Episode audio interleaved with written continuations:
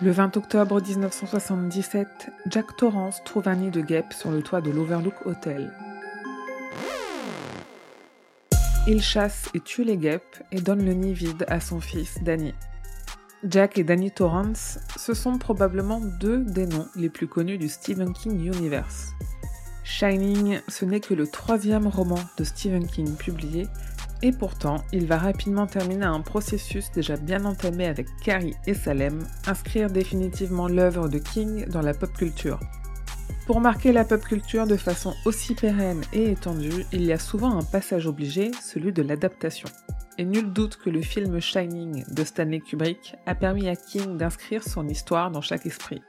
Nul besoin d'avoir lu le roman pour entendre la musique prenante, voir Danny dans les couloirs sur son tricycle ou connaître les motifs de la moquette dès qu'on nous parle de Shining.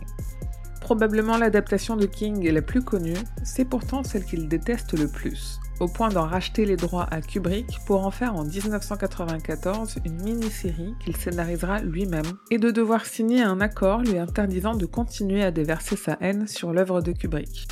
Même parmi les fans, le film Shining versus le livre Shining, ça fait débat.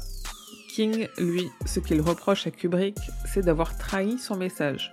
D'ailleurs, s'il est aussi peu difficile avec ses autres adaptations, c'est qu'il considère que si le sens premier de son histoire est toujours là, on peut faire ce qu'on veut du reste.